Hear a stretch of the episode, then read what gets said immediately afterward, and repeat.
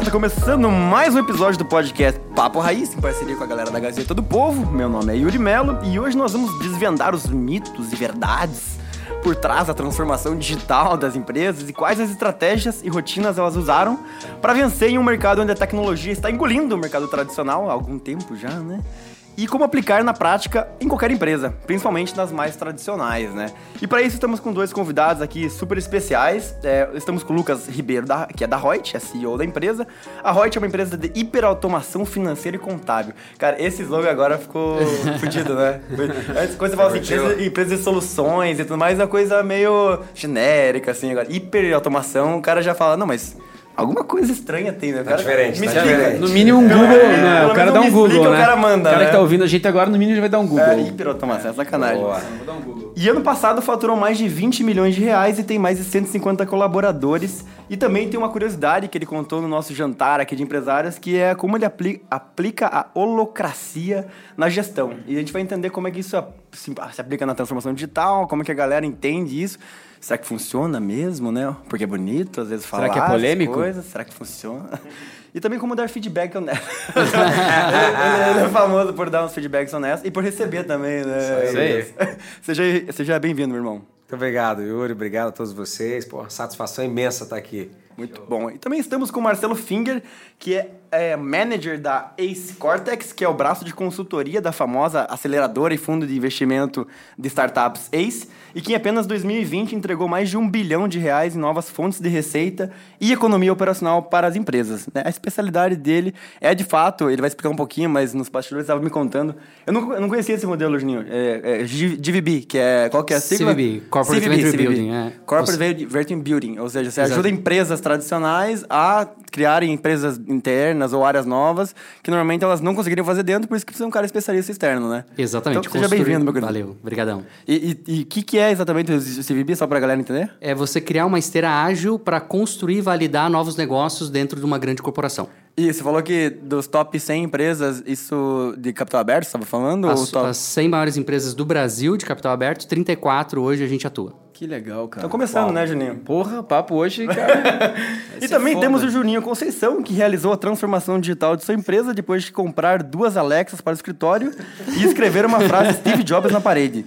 Caraca, mano, top, hein?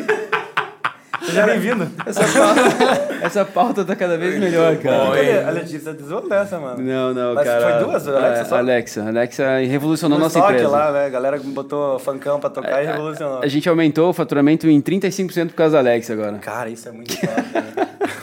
Galera, vamos cair direto no tema. Então, como vocês sabem, o Papo Raiz é uma conversa bem aberta. A gente tem um roteirinho, mas também não, fica muito apegado. É, eu queria começar falando uma frase que, a, que acho que dá um tom assim legal, que é uma frase já de um tempasso atrás. Vocês estão ligados ao Mark Andreessen, né? Que é lá o fundador da Andreessen Horowitz, que é o, o fundo de venture capital, né, de investimento de risco mais famoso do Vale do Silício.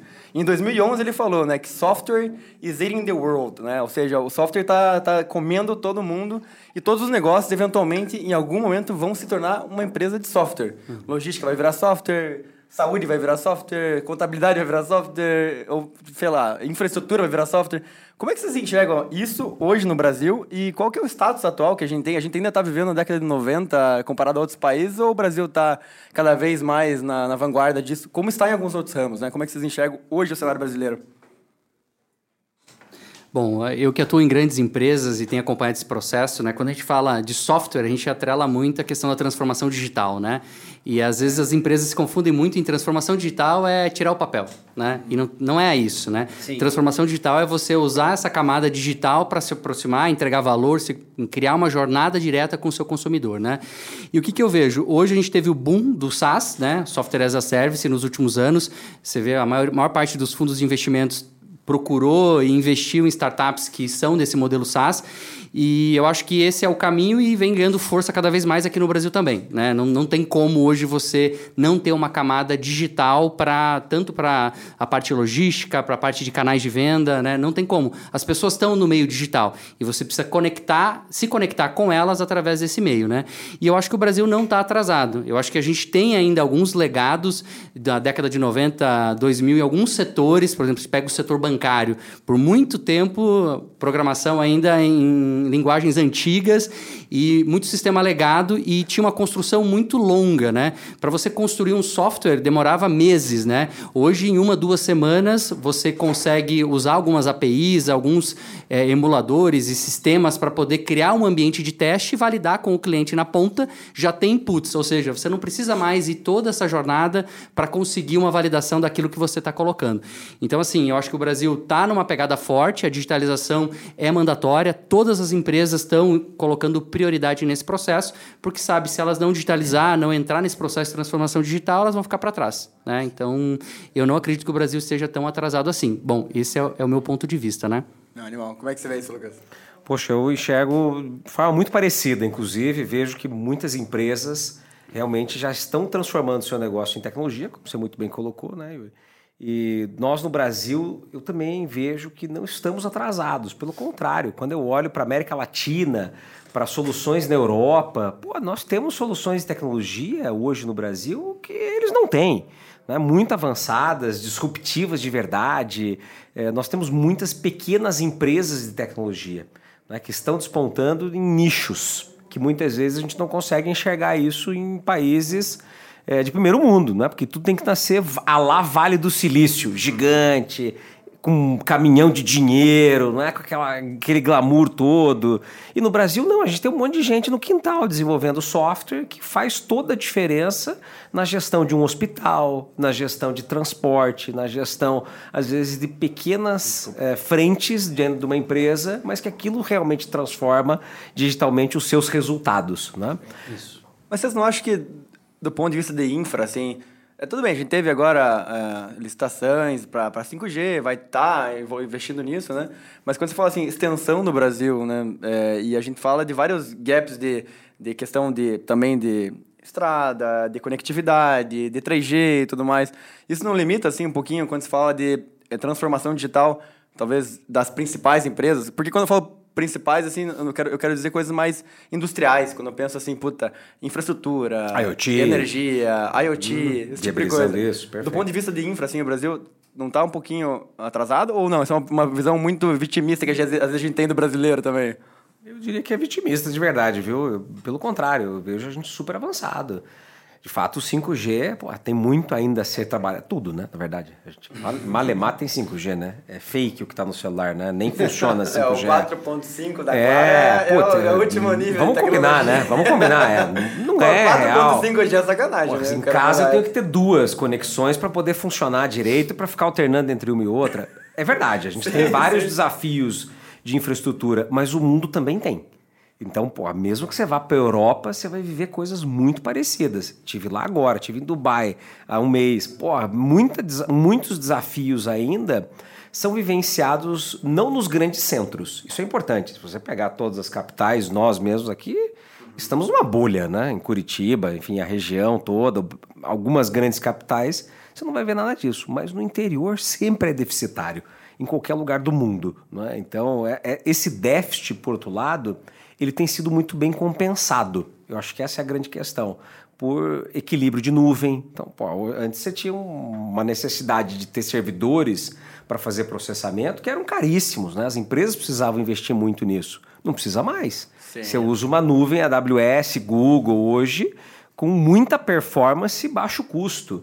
Né? Nós temos soluções mobile né, que performam muito bem porque os celulares evoluíram muito. Então o hardware compensa também um pouco da rede, a nuvem compensa a rede. Então acho que há um equilíbrio hoje que nos permite ter soluções de todos os níveis e para todas as necessidades. Não é a rede, não é a infra que é o impeditivo, como já foi no passado, né? Pô, antes você chegava em 2009, quando eu chegava uma empresa e dizia, ah, vamos ter uma solução web, o cara dizia, bicho, você tá louco, vai ah, funcionar em que montar meu 10% dos lugares onde nós estamos, porque 90% não vai funcionar em 90% do tempo. Isso não existe mais, né? Então a gente já, já superou essa etapa. Cara, eu queria que você explicasse rapidamente a hiperautomação, porque a gente brincou aqui na, no começo, mas de fato é um tema assim que se alguém olhasse de fora e não, eu não tivesse conversado contigo esses dias no Masterboard, eu olhasse só o site da, da Reut, eu falaria, cara, bullshit, né? Isso aí é um nome bonito para falar mais o mesmo. Mas é, eu acho que esse é uma, uma- um exemplo fodido de como você consegue, é, de fato, comer uma, uma parte gigante de, uma, de um processo interno de uma empresa e também, às vezes, burocracias e, e erros humanos com uma tecnologia que, digamos, é, é mais avançada, não é, só mais, não é só mais automatizada. Ela, de fato, ela destrói o modelo antigo, né? Você consegue explicar rapidamente como é que funciona? Vamos lá. Bom, o, o conceito do Hyper Automation foi criado pelo Gartner. Então, a Gartner é uma referência global em tecnologia né? e eles definiram isso para justamente agrupar, para conceber as tecnologias que estão agrupadas. Então, basicamente, você tem inteligência artificial, né? robotização, analytics, nuvem, né? toda a operação de cloud, BPMN, ou seja, vamos colocar processo nessa combinação, e gente. Ou seja, eu preciso agora dar um nome para tudo isso. O nome que eles deram, quando se combinam todos esses elementos, é hiperautomação. A lógica é, não é só eu automatizar uma tarefa ou uma jornada de tarefas, mas é automatizar tudo que gera o resultado. Então, o resultado é o meu drive e não o processo. Então, o processo ele pode ser completamente jogado fora, o de hoje, que é, em outras palavras, a transformação digital. né?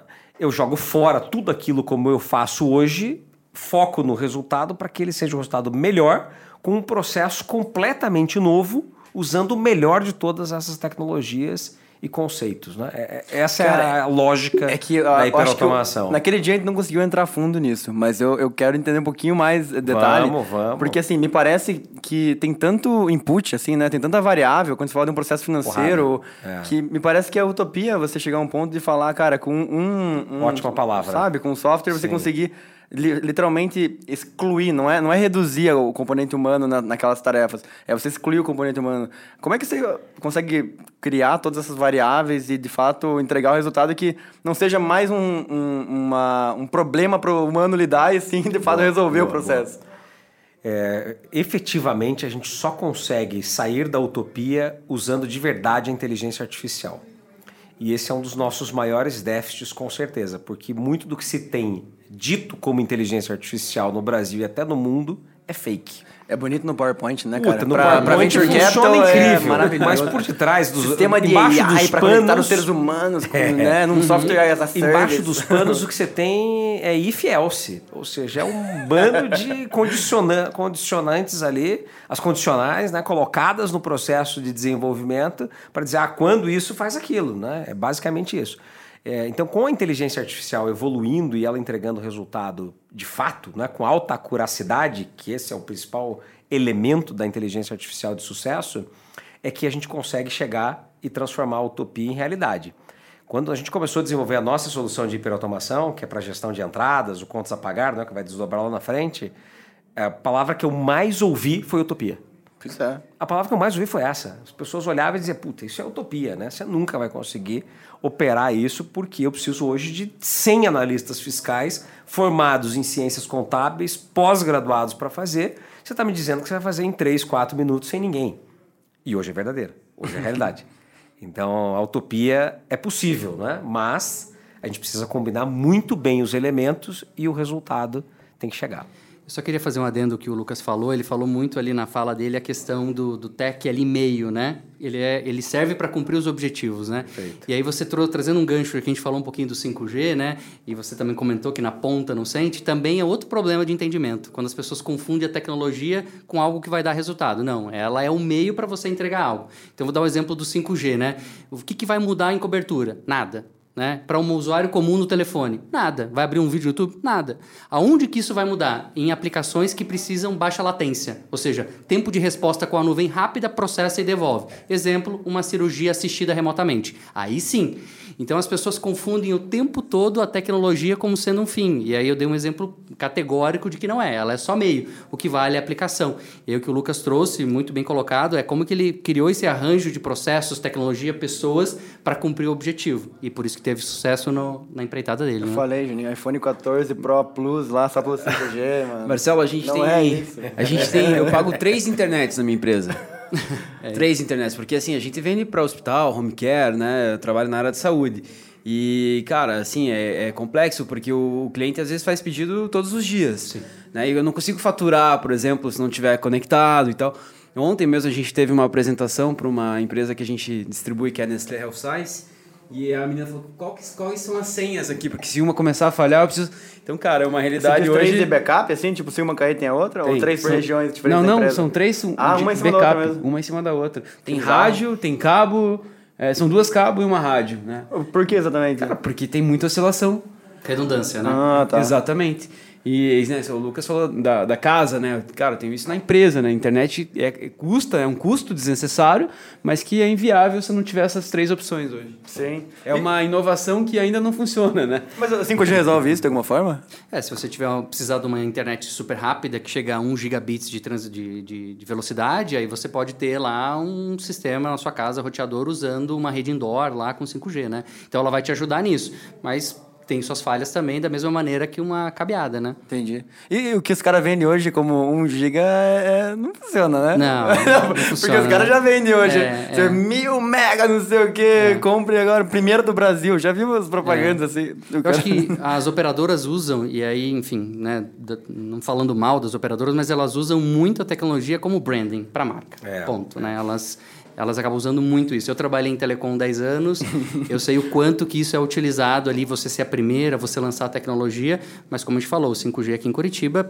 às vezes é melhor você ficar plugado na rede 4G, 4.5, que vai ter uma estabilidade melhor, né? Cara, até falando de 5G, só para aprofundar um pouquinho nesse tema, é, o 5G, ele na verdade, ele não tem um fim de, de conectividade, às vezes como a galera espera, assim, né? Tipo, ele não tem um fim de abrangência, né? Ele tem um fim de profundidade, pelo que eu entendo. Profundidade, exatamente. Porque isso eu acho que é uma, uma- um entendimento que normalmente a pessoa acha, ah, do 3G pro 4G foi o quê? Pô, mais rápido. Não, melhor, da DSL pra 3G. Pô, mais rápido. O celular agora consegue baixar vídeo, não preciso deixar ao mesmo tempo que eu deixava carregando o vídeo, tocando, né? Quando você tinha discada, era no PC isso, depois passou pro celular isso.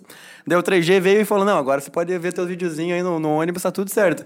O 5G não necessariamente vem pra acelerar esse processo, né? O que, que ele, de fato, assim, pro público em geral, não vai sentir nada? É, nesse momento ah, vai sentir talvez uma pequena melhora a fazer o download de um arquivo, por exemplo. Mas para navegar no YouTube, como essas ferramentas elas comprimem todos os dados, um Netflix, alguma coisa, 4G para 5G você não vai ter diferença, né? Mas o que, é essa camada? O que, que é essa baixa latência? A taxa de resposta em você enviar e trazer uma informação de volta. Vamos pensar no cenário dos próximos 10 anos, carros autônomos. Como é que você vai ter um carro autônomo se você não tem uma cobertura com baixa latência? Porque ele precisa mandar a, a informação, ela não é processada ali no carro, ela é processada na nuvem. Então você precisa enviar rapidamente a informação para jogar de volta. Então a gente está pavimentando uma estrada para os próximos 10, 15 anos, mas não é uma aplicação real para agora. Mas o cara vai ter que ter anteninha na estrada inteira? Porque, ah, me corrija se eu estiver errado. A, a, a distância. Porque, vamos lá, é, 5G é antena, né? Você, Sim, você tem fibra, antena você tem fibra mais. ótica chegando até uma antena que distribui na É região. um grande roteador, digamos É. assim, com uma tecnologia de frequência diferente de transmissão, né? Então a gente vai ter que ter antena de novo. É, o a antena sempre vai ter que existir, né? A questão de cobertura, a não ser que aí você tem, por exemplo, um visionário, que é o Elon Musk, fazendo uma cobertura via satélite. E aquela cobertura da Starlink é, via, é para 5G? É, Não, é via satélite. É outra- outra tecnologia. Outra tecnologia. Só que aí você pega em qualquer lugar e até num buraco, onde você tiver, você vai ter, entendeu? Que doideira, então, ali que hoje, por exemplo. É a disrupção do 5G. Exatamente. Pô, o cara nem botaram 5G, o cara já lançou na Amazônia Starlink. Exatamente, exatamente. O cara podia dar uma. segurar, tipo a Apple, assim, né? Tá com o mesmo iPhone faz 10 anos. né? Podia, podia esperar alguma coisa, né? Desculpa, mano, te cortei, galera. Não, cara, eu acho que é legal a gente dar uma pivotada aqui só pra contar um pouco de história, porque o pessoal gosta de ouvir assim, né? Hoje, escutando vocês aqui, ele fala, pô, mas esses caras já são foda, né? Os caras conhecem tudo sobre tecnologia, inovação, disruptivo. Mas eu tava lendo a bio de vocês aqui, cara, tem história muito bacana aqui, né?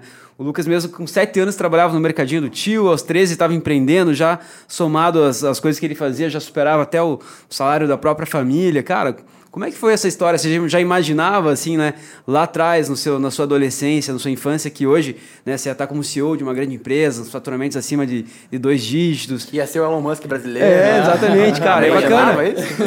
É, exatamente, cara. Conta Imagina, um pouco tamo- dessa, tamo longe ainda, dessa tamo longe. trajetória, cara. Como é que você começou? Da onde vem essa Legal. inspiração tua para negócio e inovação e, e tecnologia? cara? Legal, Juninho. Bom, eu, eu sou de uma família humilde, né? Então, assim, uma coisa que eu tinha certeza desde pequeno é que eu queria deixar de ser pobre. Então, pô, não tinha outro jeito senão estudar muito e trabalhar, né? Eram duas variáveis necessárias ali.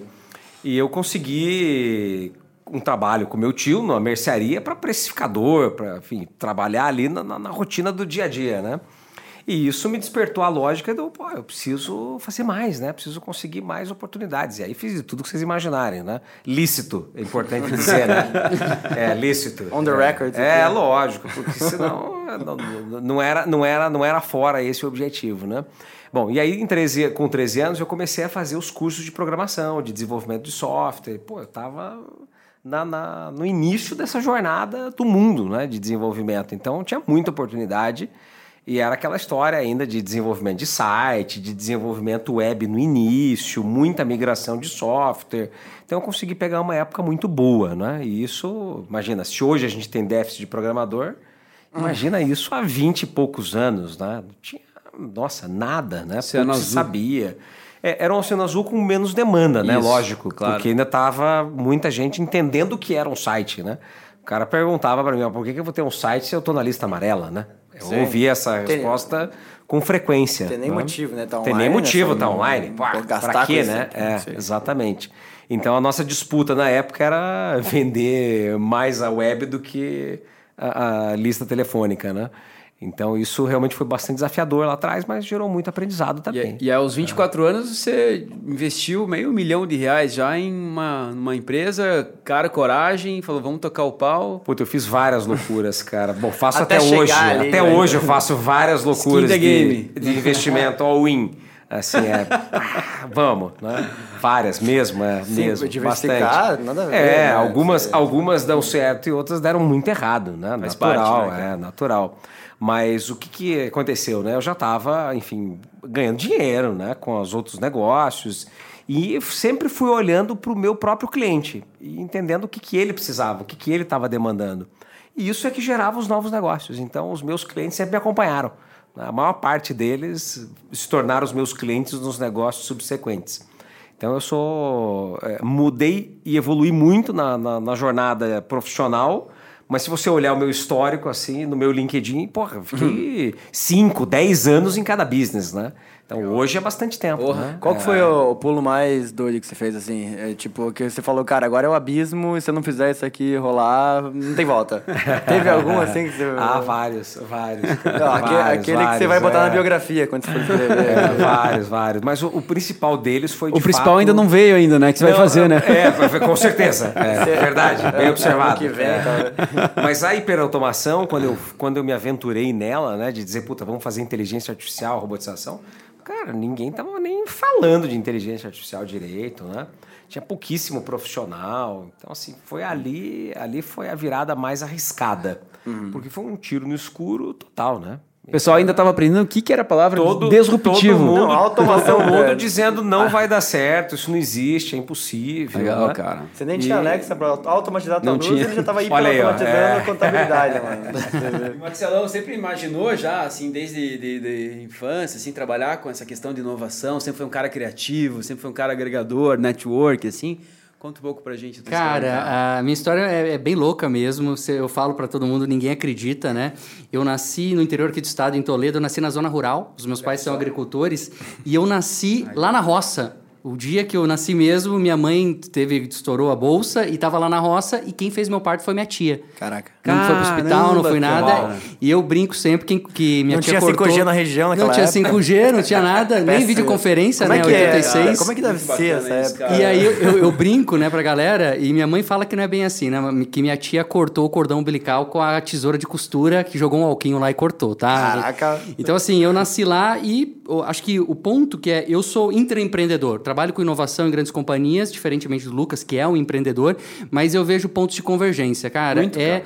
Você ser inconformado com as coisas, né? É você se puxar pra cima. Ah, o mundo vai te bater, ninguém vai te estender a mão, esquece, cara, é bullshit. Não tem caminho fácil, não que romantizando o caminho difícil, é porque é a realidade, né? E eu trabalhei na roça até meus 20 anos. E aí chegou um dado momento que eu falei, cara, não quero mais isso.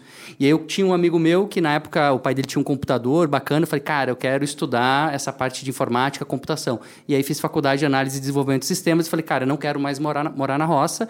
Cansei de tirar leite da vaca, eu pô, limpava, limpava chiqueiro de porco para ganhar 50 reais por mês do meu tio durante sete anos para eu comprar o meu primeiro computador com 17 anos, né? E aí eu me apaixonei, eu falei, cara, eu- isso aqui acho que vai ser o futuro. Isso a gente está falando de 2000, 2001, tava começando a bolha da internet, e tudo mais, DSL, e eu falei, eu quero partir para isso. E aí virei vendedor de celulares numa loja da Vivo em Toledo. E aí como eu entendia de informática, como é, como é que eu comecei a me destacar? Tava surgindo os smartphones da Palm, não tinha ainda iPhone e a galera não sabia usar o GPS, não existia Google Maps. Eu vou falar assim, eu meio que hackeava os aplicativos de GPS e instalava para os médicos, galera de alto poder aquisitivo da época que tinha o smartphone. E aí comecei a me destacar nesse ramo de tecnologia fazendo isso. Fui trabalhar numa operadora de telefonia, depois fiz carreira em outra durante 10 anos, mas, cara, falei, puta, tô seguindo o modelo tradicional, eu era gerente de um estado, do Paraná, depois de Alagoas, dessa operadora, e falei, cara, não é isso que eu quero para minha vida, cara. Eu não tô mais fazendo aquilo que eu tenho paixão. Aí eu falei, cara, vou tirar um sabático, pedi demissão.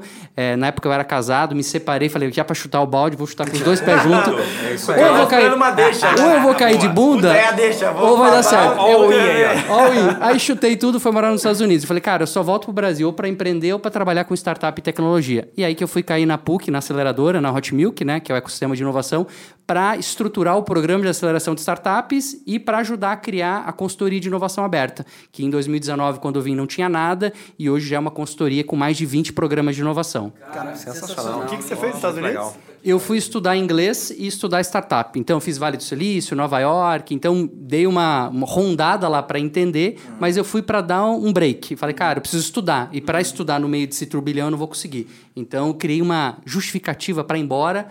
Fui, e aí falei, cara, agora eu vou olhar para o Brasil com outro olhar. E aí surgiu a oportunidade antes mesmo que eu imaginava. Cara, eu tenho muita curiosidade, eh, entrando um pouquinho na, na questão da Hot Milk e agora da Ace, eh, o que, que você entende eh, por essa questão de, de, de corporate venture, assim? Porque, assim, é uma... O que a gente fala hoje para empresas tradicionais, a gente fala que, às vezes, com um ouvinte que tem uma, uma rede de restaurante, o cara que tem uma, uma empresa de contabilidade, o cara que é empreendedor, assim, né? Eh, não necessariamente a gente fala com grandes executivos. O Papo Raiz, ele é voltado para o empreendedor do dia a dia. Só que você fala com os top 100 do Brasil.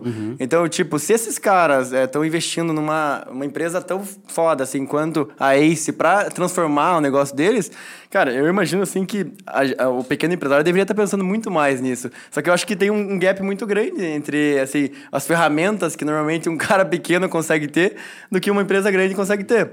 O que, que você diria que são as principais, é, eu não diria principais teses, diria que, o que, que você deve, deve ter algumas é, linhas de raciocínio que você vê as grandes empresas olhando assim, cara, tipo, automatização de contabilidade, todo mundo tá falando disso, não sei. Mas quais são as principais teses que você vê hoje que essas grandes empresas estão olhando e que às vezes o pequeno deveria saber também? Uhum.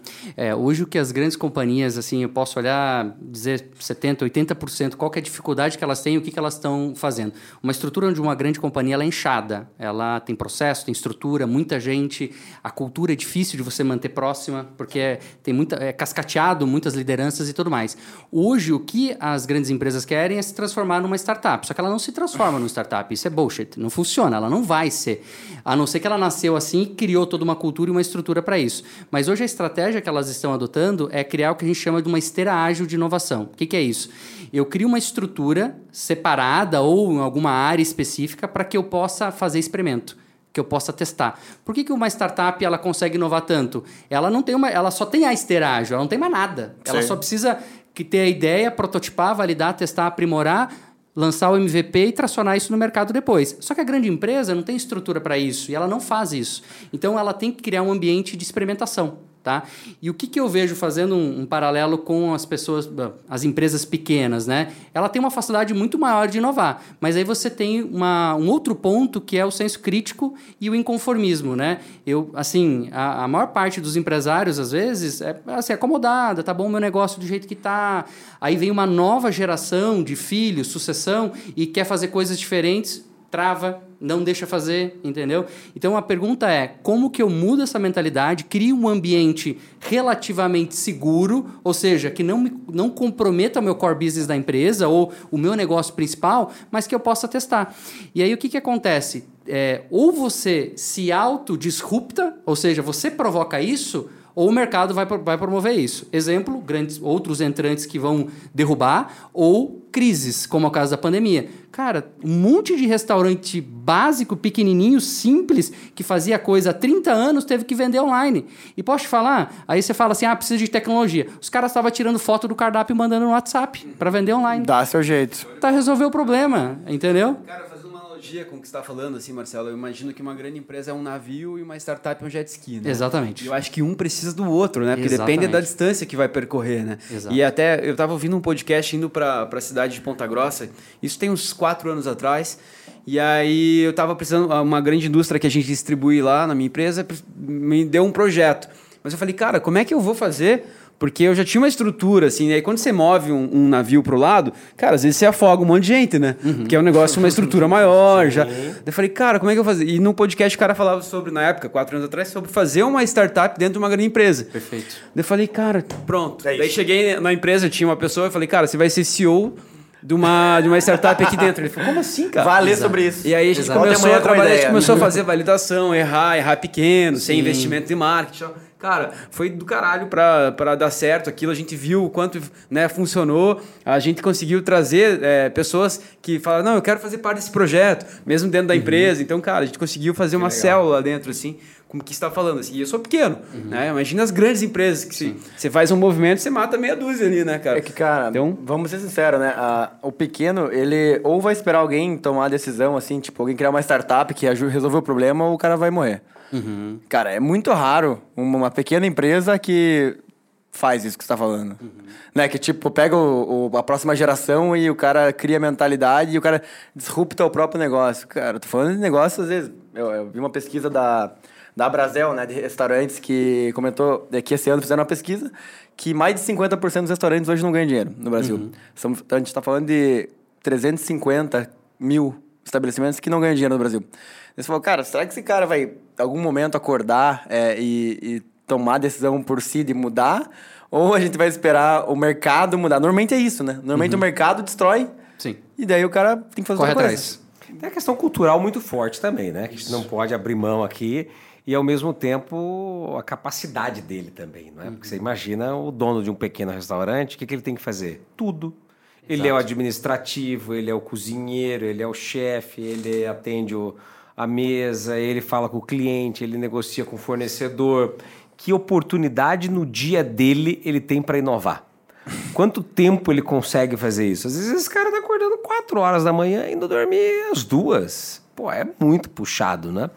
Então tem um fator cultural de decisão, de escolha e de zona de conforto, mas eu vejo muitos também que têm uma, uma necessidade de timing ali, de, de momento, de vida, às vezes, de dedicação, que não tem espaço, né? Porque ele está tão, tá tão imerso no negócio dele que para ele contratar uma pessoa a mais para fazer gestão e pagar 5, 10 mil reais, não existe 5, 10 mil reais.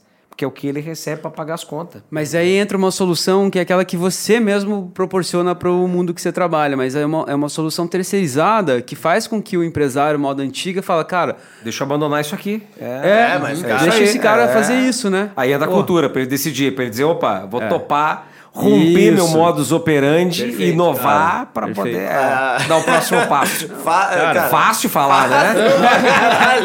é bem... Ver como é, o negócio tá três Eu gerações aqui. exi- existem, existem serviços aí, cara, assim, pro cara que faz o network. Por isso que é importante o nosso grupo Masterboard. A gente junta Sim. ótimas pessoas ali que o cara fala, cara, não Pô, sabia por nem que não isso existia, cara. perfeito. Né? O cara, quando escuta um podcast, às vezes o cara tá escutando fazendo outras coisas ao mesmo tempo, não é tão conectado quanto uma reunião presencial e tal. Então a gente conecta esse tipo de serviço, né, cara? Então, é, é bacana o cara estar nesse network envolvido para ter soluções inovadoras pro negócio dele, que às vezes está ficando ultrapassado, mas ele ainda não sabe, né? É. Porque normalmente o cara só descobre depois que já era, né, Acho que esse é cara? o ponto, Juninho. É, o pequeno empresário, o o empresário médio, assim, às vezes o cara tem uma, sei lá, uma banca de advogados com 100 funcionários.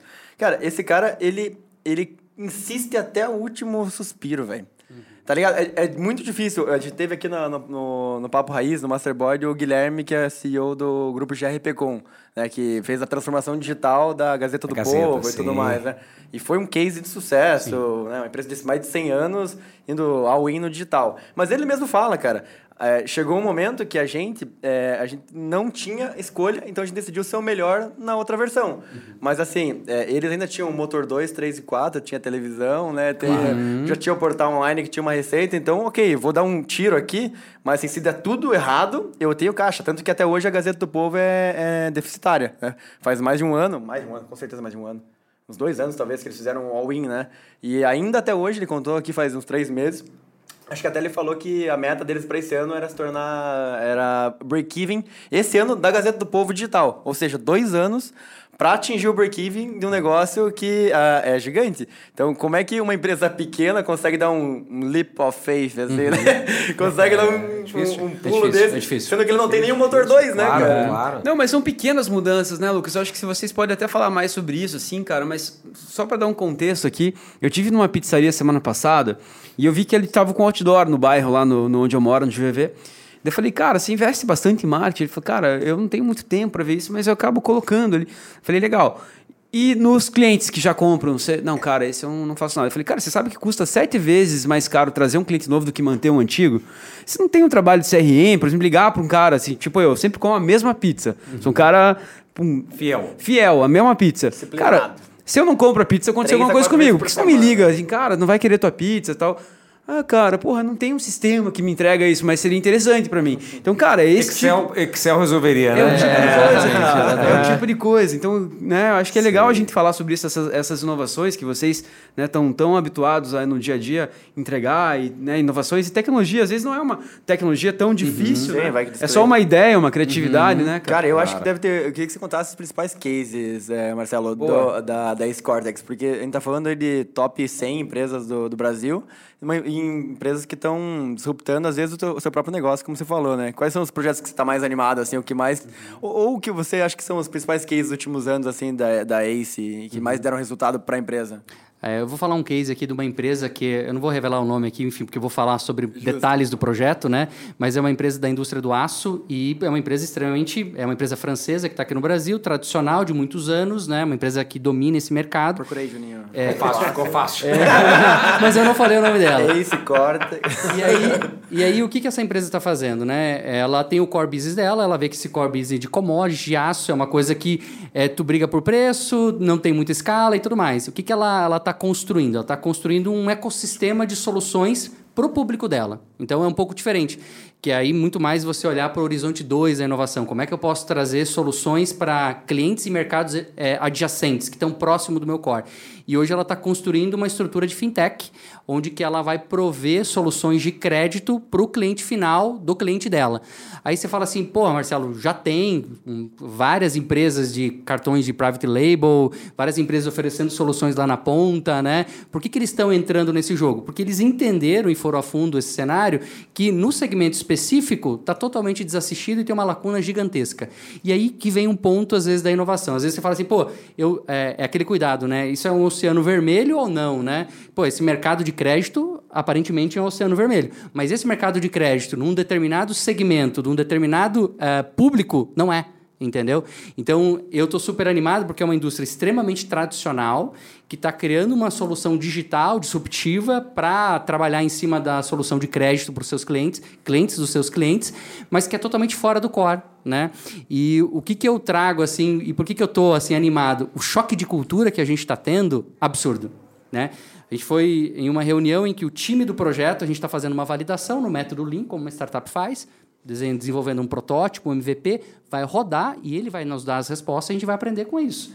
E dentro de uma reunião com a diretoria nesses dias, o diretor falou assim: "Mas- isso aqui, vocês não têm essa resposta? Eu falei: Não, ainda não. A gente vai descobrir. Mas como é que vocês estão lançando um produto no mercado sem ter todas as respostas? É, cara. Isso aí é sacanagem fazer isso.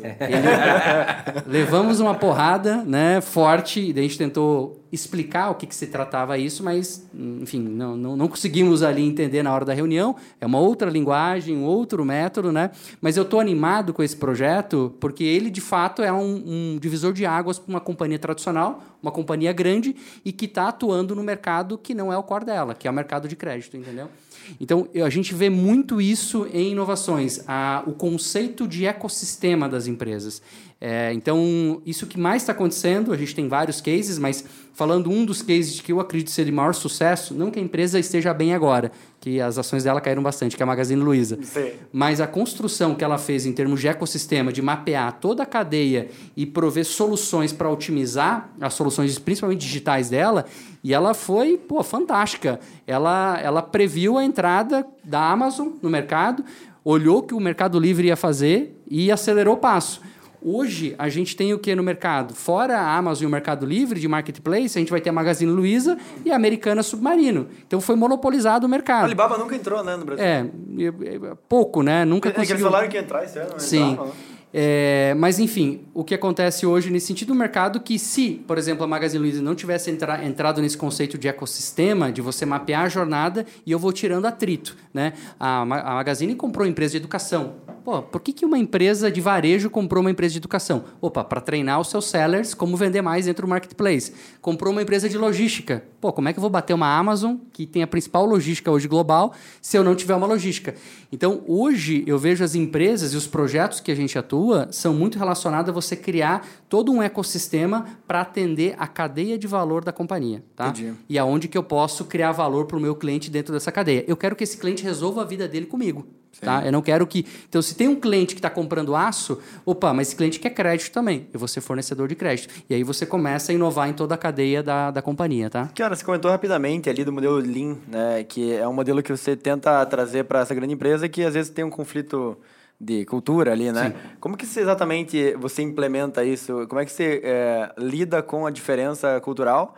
E, e como é que normalmente é, você é, explica para uma empresa que nunca nem tem input de, de, tecnologia um método que ele meio que, como você até comentou rapidamente, vai contra princípios da, que sempre deram certo. Sim, sim, sim.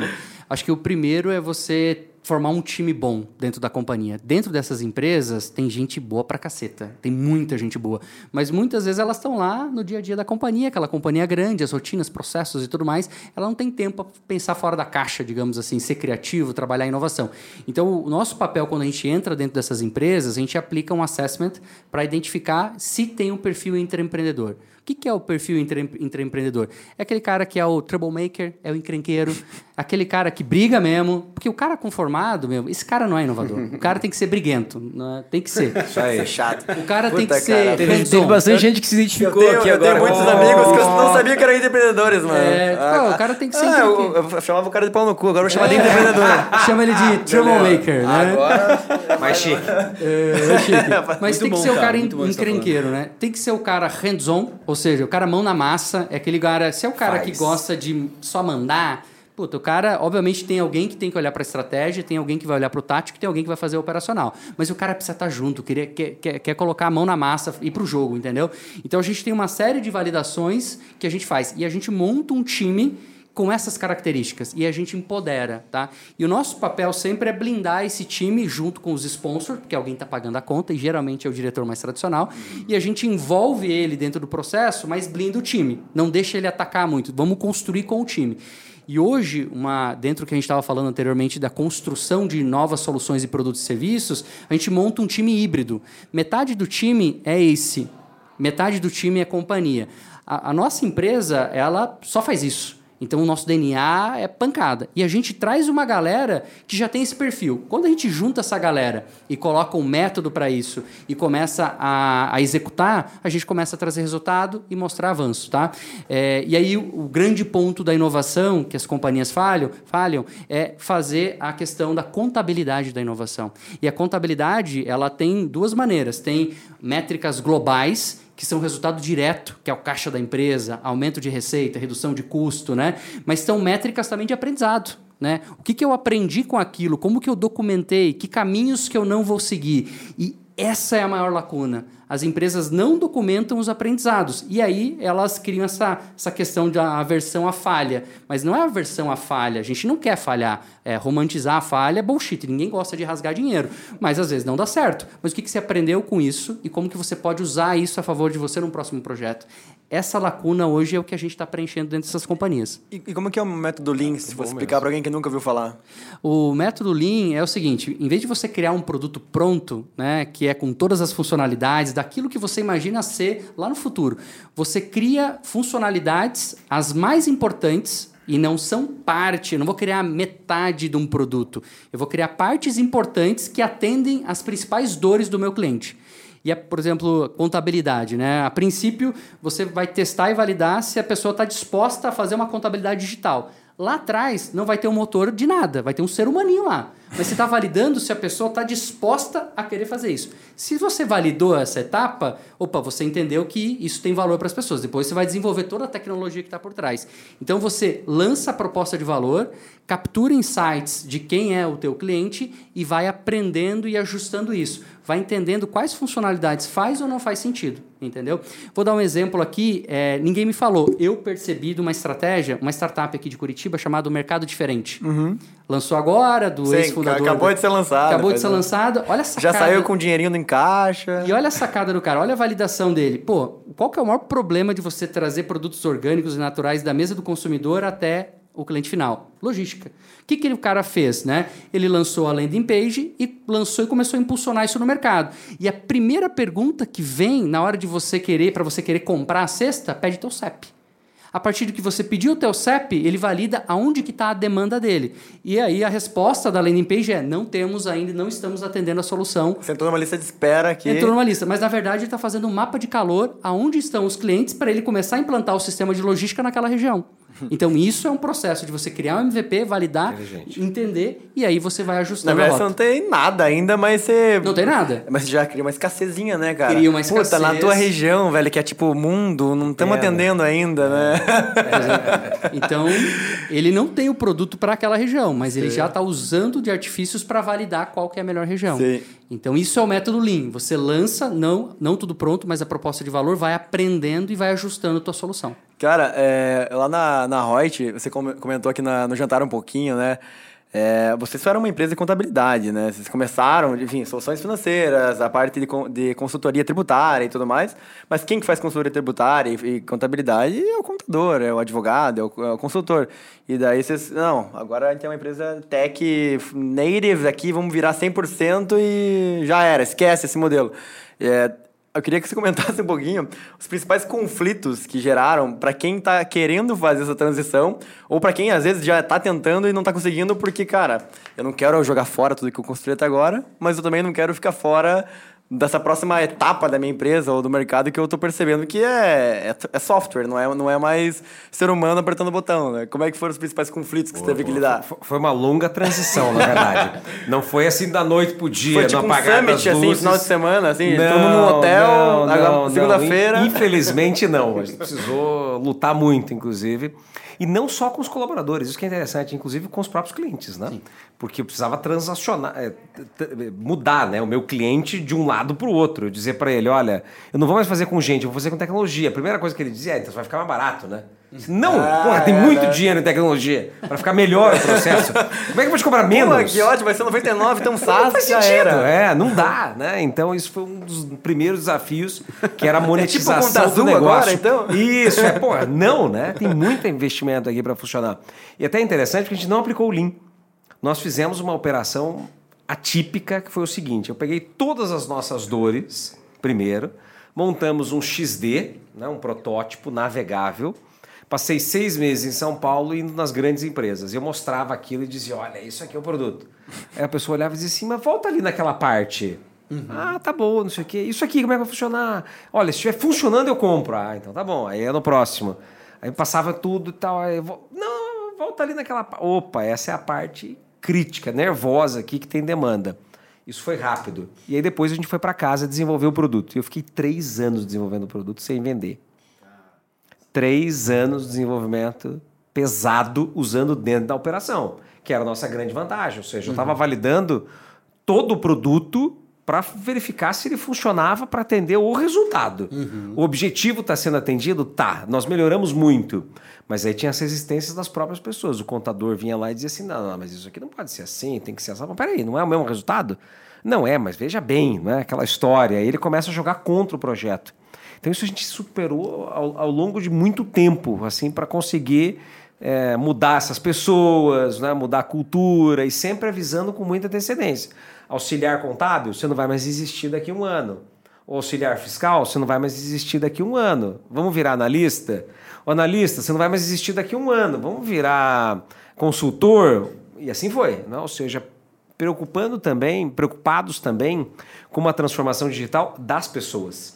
E não só uma transformação do processo, do cliente, da tecnologia, mas entendendo que as pessoas precisavam sair daquele modus operandi delas de usar planilha de Excel todo dia, demanda de ah, ligando para o cliente pedindo documentação. Agora não existe mais aquela tarefa, ou seja, mudamos as atividades para poder atingir o resultado mais rápido e um resultado muito melhor, né? Isso deu certo, mas não é, foi um negócio do dia para noite, né? Não, não foi, não foi. E assim, você tem que quebrar é, muita pedra mesmo no meio do caminho e passar por cima, tipo trator, cara. Cara, sabe que. Mandar a gente embora sem dó. O cara é, que tá com que é você é legal, há muito tempo, já... dedicado, não dá para ter coração. Eu ia, eu ia perguntar exatamente isso. É. Vocês estão há três anos, talvez um pouco mais, nessa, nessa transformação e imagino que deve ter tido um monte de erro que você cometeu, assim, que você não faria de novo. Trocentos. E talvez é. coisas que você fala, cara, que animal que eu fiz isso, mesmo achando que na hora podia dar errado. Você até comentou um que eu, que eu lembrei agora no jantar, que você, tipo, você tinha duas sedes, né? Chegou um momento que você teve que fazer uma empresa que era tradicional, fisicamente, e outra é, é, que era parte de software porque as coisas não estavam se conversando mais, né? Que, quais foram os principais erros nessa transformação que você acha que daria talvez um livro só de, de não, ideias o, aí? O principal erro foi subestimar a capacidade do desenvolvimento tecnológico, né? Ou superestimar, na verdade, né? Subestimar a necessidade porque eu acreditava que eu desenvolvi software por 15, 20 anos. Então, pô, eu eu desenvolvia né? sozinho. Meu final, fazer final de semana aqui esse troço. Eu dizia, isso, eu disse, pô, isso aqui vai ser rápido. É, Caramba, vou, vou botar aqui um 10 pessoas. Aqui. Pô, 10 pessoas vão desenvolver 10 vezes mais do que eu. E em 3 meses está pronto. Né? Óbvio. E não era assim, porque mudou tudo, né? No conceito de desenvolvimento de tecnologia da nossa época para agora, pô, a lógica é outra, a necessidade de front, back, API de tudo. Então, ou eu fazia porcaria, ou eu fazia um software parrudo mesmo, muito bem elaborado, mas com gente boa e longo tempo. Né? E foi, a, foi o caminho que eu escolhi nesse processo. Mas aí eu errei em colocar dois produtos e não um. Então eu falei, vou fazer, vou, vou cobrir aqui dois santos. Né? E depois lá na frente a gente vê se um deu certo ou se os dois deram certo. A verdade é que os dois entraram em conflito. Ou seja, um estava canibalizando o outro. E eu tive que desligar um dos produtos no meio do caminho, com cliente, com receita, com operação, com tudo lindo, Caraca. maravilhoso. Tomou decisão. Tive que, tive que jogar tudo fora, tive que jogar, porque ele estava prejudicando o produto principal. Então era um produto de pessoas, chamava White People e no White People a gente tinha muita coisa legal. Admissão online, folha automatizada, o tolerite para o cara olhar no celular, ponto já com biometria facial. Mega evoluído o produto. Um monte de subprodutos que existem hoje, né? Que a gente tem. A gente fez um super app do colaborador. É, Sensacional. É, você tá falando tem várias funcionalidades. A gente entrevistou só semana passada, né? Teve uhum. aqui a, a Lívia, da Ponto Mais. E ela, a Ponto Mais é uma, uma empresa só que só faz ponto. Só sim, faz né? ponto. Sim. A gente tinha ponto e muitas é, outras e, coisas. E eles é. têm, tipo, dezenas de milhares de clientes. Acho que quase, quase um milhão de pessoas usam o Ponto Mais todo, todo mês. É. E vocês faziam isso em mais uma porrada fazia, de coisa. A gente fazia isso e jogou tudo fora. Tudo fora. Investimento em tecnologia, assim, tudo, tudo, tudo, tudo.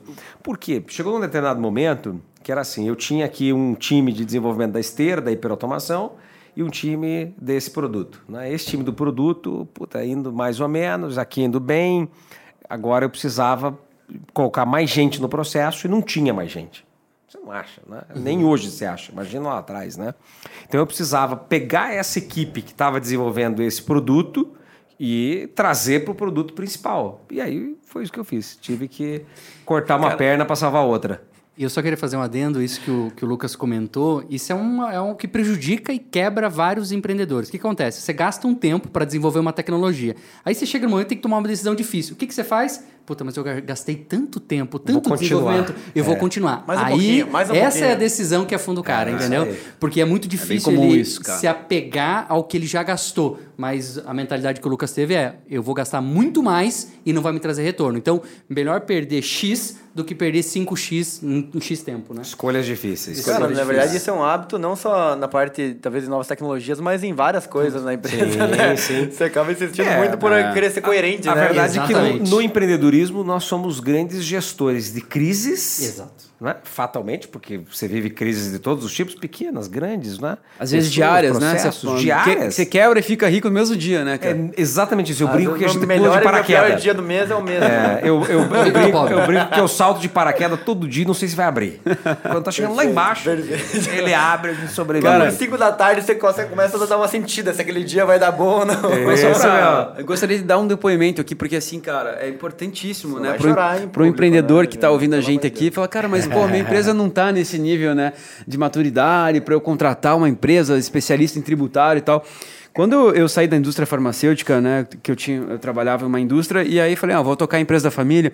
Eu ganhei um livro daqueles de cabeceira com aquelas frases meio prontas, assim, motivacionais de é empreendedor, assim, sabe aquelas coisas assim. pronto. E, cara, uma- a, a que me marcou e ficou me martelando, cara, foi aquela que ele, o cara falou assim, cara, o maior erro das empresas é ela, a empresa crescer e o escritório de contabilidade continuar o mesmo. Daí eu fico, cara, fiquei com Boa aquilo. essa, hein? Esse é o principal erro. essa é legal, esse, hein? esse, É, essa era uma das- Virou É, a nova é. frase do nosso Essa ficou boa pra hein? Olha, Vou vender aqui, ó. Ó o cachê aí, ó. Assim, ó, a gente. A empresa tinha eh, 10 anos ficando quando eu entrei. esse. Né? Eu tava um ano mais ou menos na empresa. A empresa tinha 11 anos quando eu entrei. Eu tava um ano na empresa. E, cara, eu falei, não, vamos sentar e vamos ver quem que é esse escritório de contabilidade. E assim, cara, era um escritório bem pequeno mesmo. Era um cara que, tipo, era, era na casa dele, assim. intencionado, Era esse esquema. Isso, é. não tinha Daí milagre. eu fa- reuni ali, né, na época, a empresa familiar, ó, gente, vamos ter que trocar o escritório de contabilidade. Não, é o mesmo Tá cara há louco. 11 anos, cara. Pô, o cara é amigo nosso, vai em churrasco, aquelas coisas. Cara, consegui trocar. Quando eu troquei o escritório de contabilidade, o que assumiu falou: Meu, vocês estavam. Vocês iam explodir. Estamos nos anos 70 aqui. Cê- né, vocês iam explodir. Então pegaram assim, cara, os 49 do segundo tempo, pegaram um monte de coisa e já mudamos rápido.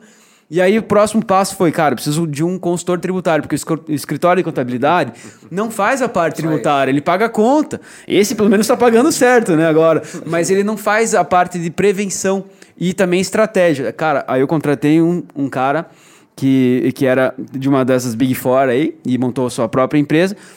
Cara, foi o maior resultado financeiro que a gente teve Olha na empresa legal. Por causa da consultoria tributária. Vamos rodar nosso robô lá então, Juninho. Então, cara- Vai, vai- vai chegar mais coisas. É ver. isso que eu digo. Então é isso que eu digo. o ser assim, humano foi o assim, cara velho. que é Imagina pequeno, o cara que é pequeno e tá assistindo a gente, cara, revise seu escritório em contabilidade. Não, não necessariamente ele vai estar errado, mas revise. E, cara, é, busque é, conhecer pessoas dessa área, porque aí, isso, isso pode é, mudar completamente o resultado da tua empresa. É Cara. porque é muito E, representativo, gente, né? Na cu- pizza dos custos, você mata a empresa. Cara, se o teu tributário estiver errado. O que eu gastei com o tributário foi 5% do que eu tive de benefício com ele. Olha só. Caraca. É. E quanto custa esse teu depoimento?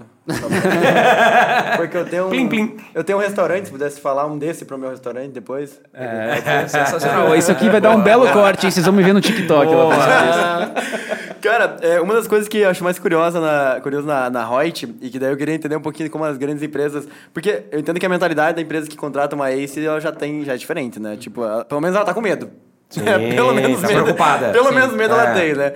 Mas é, você comentou também, de novo, né, na, na última conversa que a gente teve, um pouquinho da, da forma de gestão da, da Reut. E eu entendo que isso talvez seja uma da. Talvez a espinha dorsal do que ajudou vocês a terem uma inovação ágil, são times pequenos, é uma estrutura enxuta, por mais que seja é, bastante gente, o acesso é muito fácil. Qual, qual, que é o modelo exatamente da, da gestão da, da Reut hoje? E por que, que esse é o modelo escolhido? Por que, que isso funciona mais do que outros? É, e por que, que eu nunca ouvi falar desse modelo antes? Boa, bo- boas perguntas. A gente usa. A gente não tem hierarquia, né? A gente usa holacracia, que é pouco difundida de fato, mas a gente já usava, né? A holocracia veio para nos dizer assim, puta, tem uma lógica. esse Tamo no caminho aí. certo, né? É lógico esse negócio que vocês fazem aí, é. Mas o nosso objetivo sempre foi dar acesso. Então, todas as pessoas, desde o estagiário, podem acessar qualquer um a qualquer momento. pode dar feedback para qualquer um a qualquer momento, pode entrar na reunião de qualquer um a qualquer momento, pode ter acesso a todos os dados e informações que são da empresa, não os dos clientes, mas da empresa sim. Então não existe informação sigilosa, projeto secreto. Né? Eu sempre brinco com as pessoas, eu digo, se nós que estamos aqui dentro fazendo já é difícil, imagina um cara pegar um pedaço disso lá fora e dizer agora eu vou copiar. Pô, vai, copia, parabéns, né? Depois vende para mim que é mais fácil, inclusive, do que eu ficar correndo aqui desenvolver, né? Então, é, esse é o racional que a gente aplicou sempre, né? De trazer as pessoas para uma estrutura muito direta, muito objetiva. Então as pessoas elas não pisam em ovos, elas não têm que se preocupar com ganhar pontos para poder fazer a carreira dela. Não existe isso. Quem faz a carreira é a própria pessoa. Então, nós temos casos de pessoas que entraram estagiários, em três meses foram efetivados, em seis meses viraram supervisor, em um ano o cara virou gerente, em dois anos virou sócio. Então, assim, porra, não tem limite. Né? Ah, quanto, quanto, que, que eu preciso fazer para crescer? Trabalhar e fazer a diferença. Não, né? não adianta você trabalhar cinco horas por dia e achar que você vai ser incrível. Não vai. Desculpa, não tem milagre. Né? A não ser que você seja muito fora da curva. Uhum. Né? Mas tem que ter trabalho duro. Ah, mas eu trabalhei duro, trabalhei 20 horas por dia e não cheguei a lugar nenhum. Mas você não entregou resultado, não vale nada. Né? Não quero esforço, eu quero resultado. Então, o cara que trabalha muito e consegue performar muito bem, ele cresce muito rápido. Essa é a lógica que a gente aplica e é real isso. As pessoas vivem né, no dia a dia. A gente tem vários, vários casos. E aí, lógico, quando as pessoas começam a ver que é realidade, elas também mudam a sua dinâmica, né? E muita gente pede para sair, né? porque a pessoa diz, pô, não é para mim isso aqui. Eu não quero ter que né, extrapolar a minha capacidade aqui. Eu prefiro assistir Netflix do que ler um livro. Eu prefiro ouvir música do que ouvir um podcast. São escolhas. Tá certo ou tá errado? Não tem certo e errado. Né? Mas o que, que esse cara tem... que pede pra sair normalmente ele, ele não concordou? Qual foi o ponto que normalmente. Normalmente as pessoas se ofendem muito, né? Com as críticas que vêm dos feedbacks real time, 360. puta, tá no meio de todo mundo. O cara chega e diz, puta, não, né? Puta, cara. Não tem, não é, tem isso Vou lá, te mudar de cara. lugar aqui no podcast. Vou te mudar de lugar aqui no podcast, porque você é baixinho e é... tal, é. Cara, a gente quer muito é. holocracia, mano. Pode... Olha aí, raiz é holocracia é na veia, assim, né? cara, é assim. É então, a gente falar. Cara, é muito, muito bacana o que você tá falando. É, muito é muita transparência com as pessoas e elas se assustam. Elas dizem, porra, nunca ninguém me falou o que eu falava para mim fazer. Pois é, agora a gente vai te encher o saco que você fala para mim fazer, subir para cima, descer para baixo, coisa do gênero, né? Então a gente é muito chato, de fato, e puxa a barra da excelência o tempo inteiro. Então as pessoas, elas nunca chegaram a lugar nenhum. Essa é a verdade. Tem gente que se incomoda. Muito. Porque ela vem do mercado e ela diz assim, mas eu era muito foda onde eu tava. Pô, todo mundo me reconhecia, eu entregava uhum. muito, eu era, ah, porque eu fiz USP, porque eu fiz não sei o que, bicho, aqui o que você fez não vale bosta nenhuma. Não quero saber onde você se formou, que curso você fez. A gente nem pergunta isso, inclusive, nem na entrevista, pra você ter uma ideia. Não existe essa pergunta. Você pode ser qualquer coisa de qualquer lugar, mas você é bom no que você faz?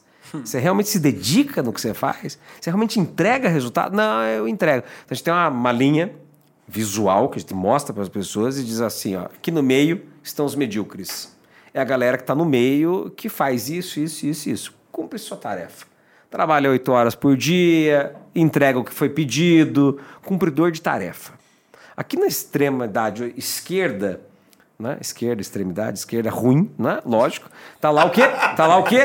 O cara Zé Ruela, que é, é aquele cara Zé que, Ruela, pô, sim. não faz nada, é bom vivan, quer curtir a vida, não quer trabalhar muito, finge que trabalha, finge que performa. Tá em todas as reuniões. Né? Tá em todas as reuniões, sorrindo. é pra papinho furado. Gente boa pra caralho. e tal, mas no dia a dia mesmo, nada. No happy hour ele domina. E na outra extremidade da direita, da direita, está o quê? O cara que é extraordinário, que produz muito acima da média, que faz coisas incríveis, extremamente criativo. Porra, esse é o cara que a gente quer.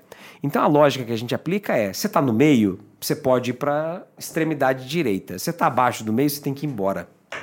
É simples assim. Ah, mas eu tenho que ter a oportunidade. Você tentou falar com o cara, ajudar? A gente tenta do cara que está do meio para cima. Do meio para baixo, a gente não tenta. Cara, Ele não deveria nem ter entrado.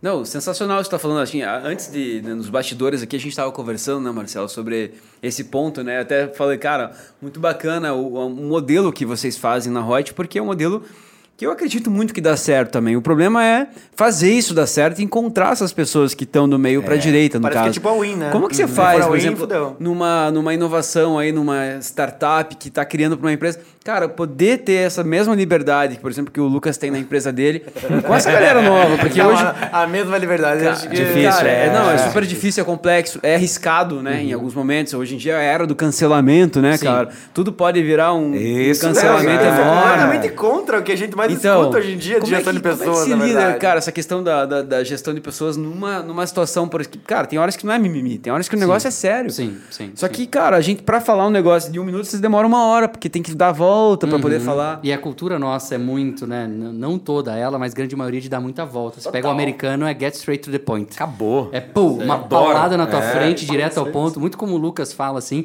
Mas eu peguei um ponto importante, acho que talvez do crescimento, dessa mudança que a Reut teve, olhando de fora e vendo o que o, o Lucas colocou, é inegociável pessoas dentro da empresa dele que não tem fit com a cultura. Ponto. É inegociável. Você entrou, não tem fit com a cultura, que é Tchau. franqueza em qualquer lugar, eh, em qualquer situação, feedback constante, fala o que pensa com respeito, né? Mas se você não tem esse perfil, tem que sair.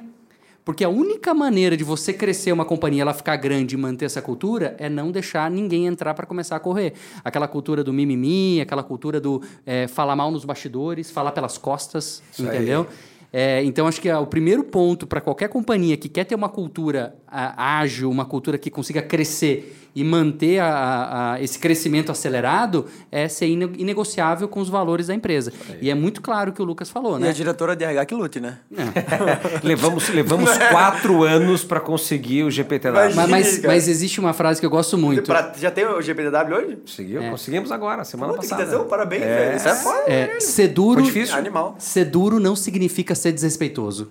Isso é diferente. As pessoas, às vezes, elas Confundem. sofrem. Confundem. Tô sendo duro com você, tô falando o que tá acontecendo. E eu tô criticando a tua atitude ou o reflexo de algum comportamento que você teve. Não é a tua pessoa, cara. É nessa situação, aconteceu isso, e isso não foi bom por causa disso. Tá, tá tudo bem.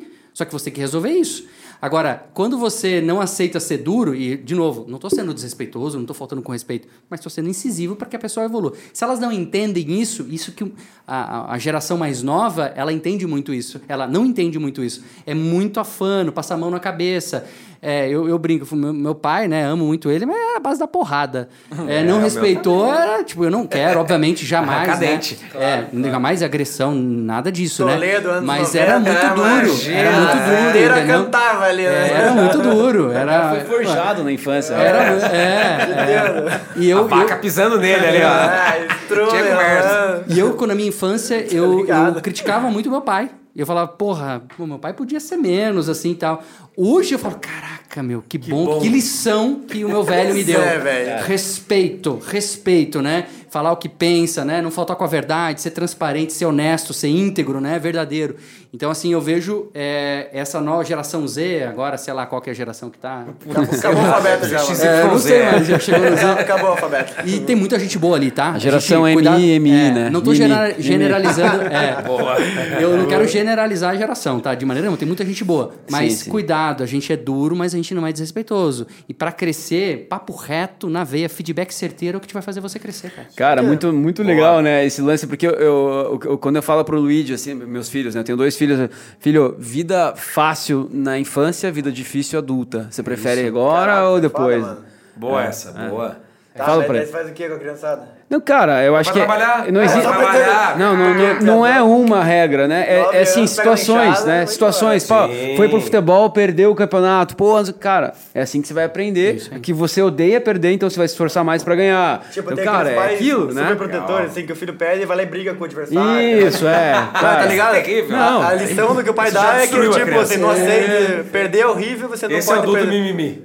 exatamente, exatamente. Eu queria entender, Marcelo, nesse ponto da, da, da gestão, o que, que as empresas que conseguem continuar a implementar as coisas que vocês colocam na ACE depois que vocês saem, fizeram diferente? Porque eu entendo que deve ter uma, uma dificuldade enorme do pós-ACE. Você deve ter um offboarding ali. Esse nome, esse nome, esse nome existe, offboarding? Existe, existe, existe. É, tipo assim, você, tá, você entrou, fez toda a loucuragem ali, botou o squad, fez a porra toda.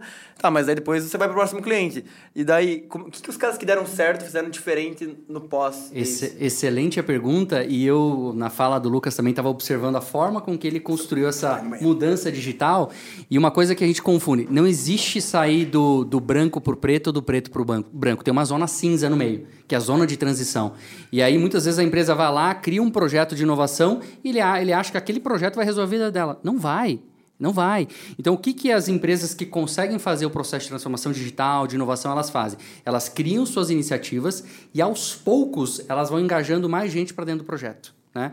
Então, você tem as pessoas que estão atuando dentro do core da empresa e você tem o motor 2, vamos fazer uma analogia, o motor 1 e o motor 2. Né? O motor 1 é o core da empresa, aquilo que tem que manter rodando. rodando. E o Lucas falou muito bem, eu continuei com a minha contabilidade rodando no método tradicional, enquanto eu fui investir no motor 2, que é o quê? O que, que vai me levar a uma próxima alavanca de crescimento. E ele foi validando isso separado. Sepa tirou o grupo de pessoas de trabalho, mas em algum momento ele começou a aproximar essas pessoas. E aí as pessoas foram ver que esse método ágil que ele estava aplicando, essa tecnologia que ele estava aplicando, puta, vai ser do caralho, né? É isso o futuro. E foi contaminando essas pessoas. Então acho que as empresas que têm sucesso em promover esse processo de inovação e transformação digital são as empresas que entendem que não é um processo a curto prazo. Né? E não é porque eu tenho um projeto de inovação que significa que eu me transformei numa empresa inovadora. É passar por toda a zona cinza de transformação, impactando pessoas até que a organização consiga chegar no que a gente chama de ambidestria. O que que é uma empresa ambidestra? Numa mão eu, ca- eu carrego o core da empresa. Pô, eu preciso dar lucro, eu preciso trazer receita. Eu não posso ficar inventando a roda, validando e parar de trazer o que é o meu ganha-pão. Então, ambidestria é eu sei fazer muito bem o meu core, mas com a outra mão eu consigo trabalhar iniciativas e estou contaminando positivamente cada vez mais as pessoas. Até que elas entendem que isso aqui está dando tanto certo está trazendo tanto retorno para a companhia que isso aqui acaba indo para o lado de cá e transformando a empresa. Faz sentido pra caralho. Sensacional. Muito bom, galera. A gente poderia ficar o dia inteiro aqui, né? Acho que esse papo, além de ser Tem vinho ainda? Se tiver vinho ainda, transformador, né? É. Muito bom. Não, eu acho que o cara, o cara do, tá do início ao fim agora, pura, cara, ó, esses caras quanto tá entregando, né, cara? E assim, ó, foi legal fazer a pergunta, Yuri, de, de contar a história, porque não é à toa, né, cara? Você vê o histórico dos caras, né, o que já enfrentamos aqui, né, entre nós aqui, para que a gente chegasse agora numa, no nível desse, de dar esses depoimentos aqui, esse in- grau de instrução, né, cara? Não, Eu, eu acho que assim, até a gente falou bastante de empreendedorismo e a gente gosta muito de entrar nesse papo de mentalidade empreendedora, que é uma parada que é, a gente fala pouco, na verdade, no dia a dia, assim. E a gente sabe que o empreendedor, na verdade, ele é muito mais. É, e quando eu falo empreendedor, né, tô falando o cara que toca negócio, né? Não, não tô excluindo aqui empreendedores, obviamente, né? Mas é- ele é muito mais o jeito que ele lida com as coisas do que as coisas que acontecem de fato, né? Esse tipo de coisa, assim, é, é bizarro como a gente às vezes passa batido, mas é o que determina, na verdade, no longo prazo, que é isso que você tá falando, né? Tipo assim, as coisas acontecem, a parada vai pegar fogo e vai, vai, vai dar errado, e principalmente quando você está transformando alguma coisa, né? Mas é o empreendedor que consegue ativamente atuar no negócio, sem ficar apegado ao que já, o que já era, sem ficar querendo do jeito dele, sem precisar ficar apaixonado pela, pelo que ele criou. E mesmo assim ele conseguir ainda continuar em frente, né? Que a gente fala muito de ritmo, consistência. E é, é animal isso que, que a gente escuta aqui, porque no final do dia a gente pode falar o que a gente quiser aqui, né? Mas se o cara não tiver essa base de, da mentalidade, não adianta fazer muita coisa, né? Exatamente. Primeiro volta ao básico, né? Aprende isso, né? Exatamente, exatamente. E, e normalmente isso tá forjado na, na história, né? Na infância, na criação e tudo Com mais, certeza. né? Sim. A maioria não, não tem uma virada assim de chave. Tem, óbvio, tem casos, né? Mas a maioria que a gente conversa aqui, pelo menos no Papo Raiz, é o cara que tem uma história, que tem alguma coisa lá atrás, que, puta, quando ele começou a, a empreender, a fazer os negócios dele, aquela história lá bateu assim, falou, você tá preparado, vai lá, se joga, né? Porque você aprende a, desde sempre, a diversidade e você achar solução para transbordar ela, né? Que é o princípio da, da inovação. Você tem uma diversidade, uma dor, um problema, você tem que achar uma solução. Isso para inovação ou para vida, é para tudo, cara. Quem fica chorando pelo leite derramado, alguém vai lá vender lenço, né? E a diversidade é- vira diversão, né? Vira E diversão. não sofrimento. Acho que essa é a grande diferença. Porque Perfeito. hoje o pessoal sofre, né? Todo mundo sofre. Ah, é- é- qualquer coisa é motivo pro desespero. Então deveria ser motivo para. Cara, que- vamos lá fazer a diferença. Eu, eu acho que eles Exato, sofrem, Lucas, porque você tem uma necessidade da aprovação hoje em dia. Cara, é- eu acho ridículo, assim, é, é, co- como as pessoas esperam que as pessoas em volta delas aprovem as suas decisões. E eh, quando eu, tenho muita gente jovem na empresa, né? E eu também me considero um jovem, né? 28 anos, e, cara, porra, estamos segurando pelas beiradas. Tá jovem, né, tá jovem. Estamos segurando pelas beiradas. Viu? Ninguém, ninguém mais fala. Até uns 5 anos atrás eu escutava assim, pô, você tão novinho fazendo tanta coisa, né? Agora o hoje pessoal- já não é a, primeira, tão a primeira parte o pessoal já não fala mais. mas eu, eu vejo assim na prática como as pessoas elas têm medo de errar primeiro, mas assim, não é só o medo de errar pela criação, acho que é o medo de errar porque hoje parece que você tá num, num- no, na- no spotlight, assim, o tempo todo, assim, né? E cada passo que você dá, você quer dar satisfação pras pessoas. E na Né? boa, Tá ligado? passou um Na- tempo, ninguém mais redes lembra de sociais, você. Acabou. Vou dar uma dica importante, você não é tão especial assim não, cara. A vida segue. Amanhã tá outra coisa acontecendo, aquele lá ninguém vai mais lembrar, cara. Na boa. Boa. É, e, e assim, né, é, até tem uma, uma- um, um ensinamento histórico que a gente gosta muito de relembrar sempre, que é a questão do memento mori, né? Que é Sim. assim, cara, o que quer dizer isso? Lembre-se de que você vai morrer. E até o, quando o- o- um dos principais expoentes dessa, dessa frente é o Marco Aurélio, que foi o último, Imperador. Dos, último dos grandes imperadores de Roma. É, e essa é uma- é uma, uma filosofia romana, né? Que é, são difíceis, hoje em dia a gente ouve de filosofias romanas, normalmente é mais grego, enfim, né? E esses- eles têm essa mentalidade da guerra, né? Que assim, cara, quem é, é você daqui 500 anos? Quem é Juninho? Quem é Lucas? Quem é Marcelo? Quem é Yuri daqui 500 anos? Por que, que você se sente tão especial? Mais, ele, ele fala assim no livro, por que, que você se sente mais especial do que o grão de areia que compõe a praia? Oh, Ele te resume é isso.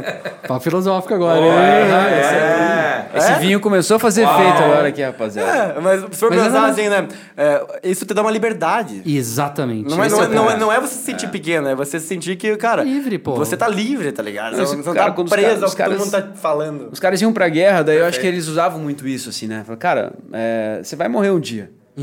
Você pode morrer hoje, você pode morrer daqui a um tempo. Cara, faça o teu melhor na guerra, sabe? Não, não tenha medo. Então, era, acho que era até uma, uma forma de motivação. Perfeito. Né? Quando você fala, cara, o meu maior erro ainda não foi cometido, né? Ainda eu vou fazer, vou, vou, vou, o meu maior erro ou minha maior né, aposta ainda vai acontecer. Isso é legal, porque, cara, isso você se automotiva, cara, né? Porra, eu vou morrer, porra. Tem né? aquela história do Steve Jobs, Steve Jobs, do Jeff Bezos, né? Jeff Bezos. Que ele, ele, né? ele criou o, o, o Amazon Fire, que era a linha de telefones. Vocês lembram que em 2000, no meio dos anos 2000 ali, é, quando a Amazon estava começando a dar um monte de tiro assim, a nível global, eles criaram uma linha de telefones celulares deles. Acho que era Fire o nome. E daí eles investiram, eu lembro, algumas centenas de milhões de dólares na época, e daí deu tudo errado. né? Depois de cinco anos eles encerraram aquela divisão de telecomunicação da Amazon. E daí teve essa entrevista que o Juninho tá comentando. Que daí o, o, repórter chegou pro Jeff Bezos e perguntou, cara, como é que você se sente é, tendo cometido o maior erro da história da Amazon, tendo perdido milhões de dólares dos seus investidores e tendo levado a empresa a perder tantos milhões de reais na, na bolsa? Ele falou, cara, me sinto bem. Porque o, maior, porque o maior erro da Amazon eu ainda não cometi. Provavelmente vai ser daqui a alguns anos, que agora que a gente tá começando a pegar o jeito. Nossa, foda, isso é foda. Isso aí. Foda, né? Doido, Mas, né? mas aquele livro As Cartas de Bezos, não sei se vocês já leram. Puta, Não li, cara. Aquilo é riquíssimo. O Jeff Bezos vive no mínimo 20 anos à frente do nosso tempo. No mínimo. Fácil, cara. fácil. Vale a pena a leitura. E Que, que livros que vocês mais recomendam, assim? Ou, ou melhor, que livro que vocês já deram de presente, ou que vocês mais gostam de indicar, assim? Puta, eu amo Blitzscaling. Animal esse né, livro. cara? Blitzscaling. Puta, esse é sensacional. 0 a 1. Zero um a monte aí na lista. Eu, eu, no sentido do que a gente falou de mentalidade dessa geração, leiam o livro Pense de Novo, do Adam Grant, cara. Ele é Pense de Novo. fantástico, É absurdo. interessante, É um livro que você lê, é uma paulada na tua cara de comportamento, padrões, paradigmas que você cria, que a hora que ele vai discorrendo, fala, cara, se eu quiser empreender ou inovar, eu não posso ter esse padrão de comportamento. Ele é muito no sentido de a gente voltar a ser mais criativo. Então, é bem bacana. Animal, cara. Muito bom, galera. É, bom, agora que tá começando a esquentar o papo aqui, Juninho.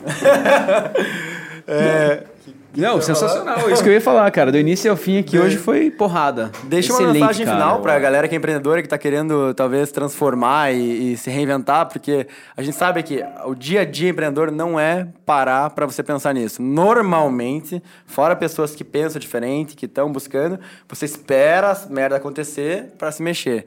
E acho que tem muitas vezes que você precisa é, ser muito mais é, proativo em destruir teu próprio modelo, em você repensar aquilo que você já faz. Então, é, me parece que muitas vezes a, a galera precisa ouvir uma mensagem também que né, vai dar certo às vezes. Né? E Que não- Ou que muita coisa vai dar errado. Pois é.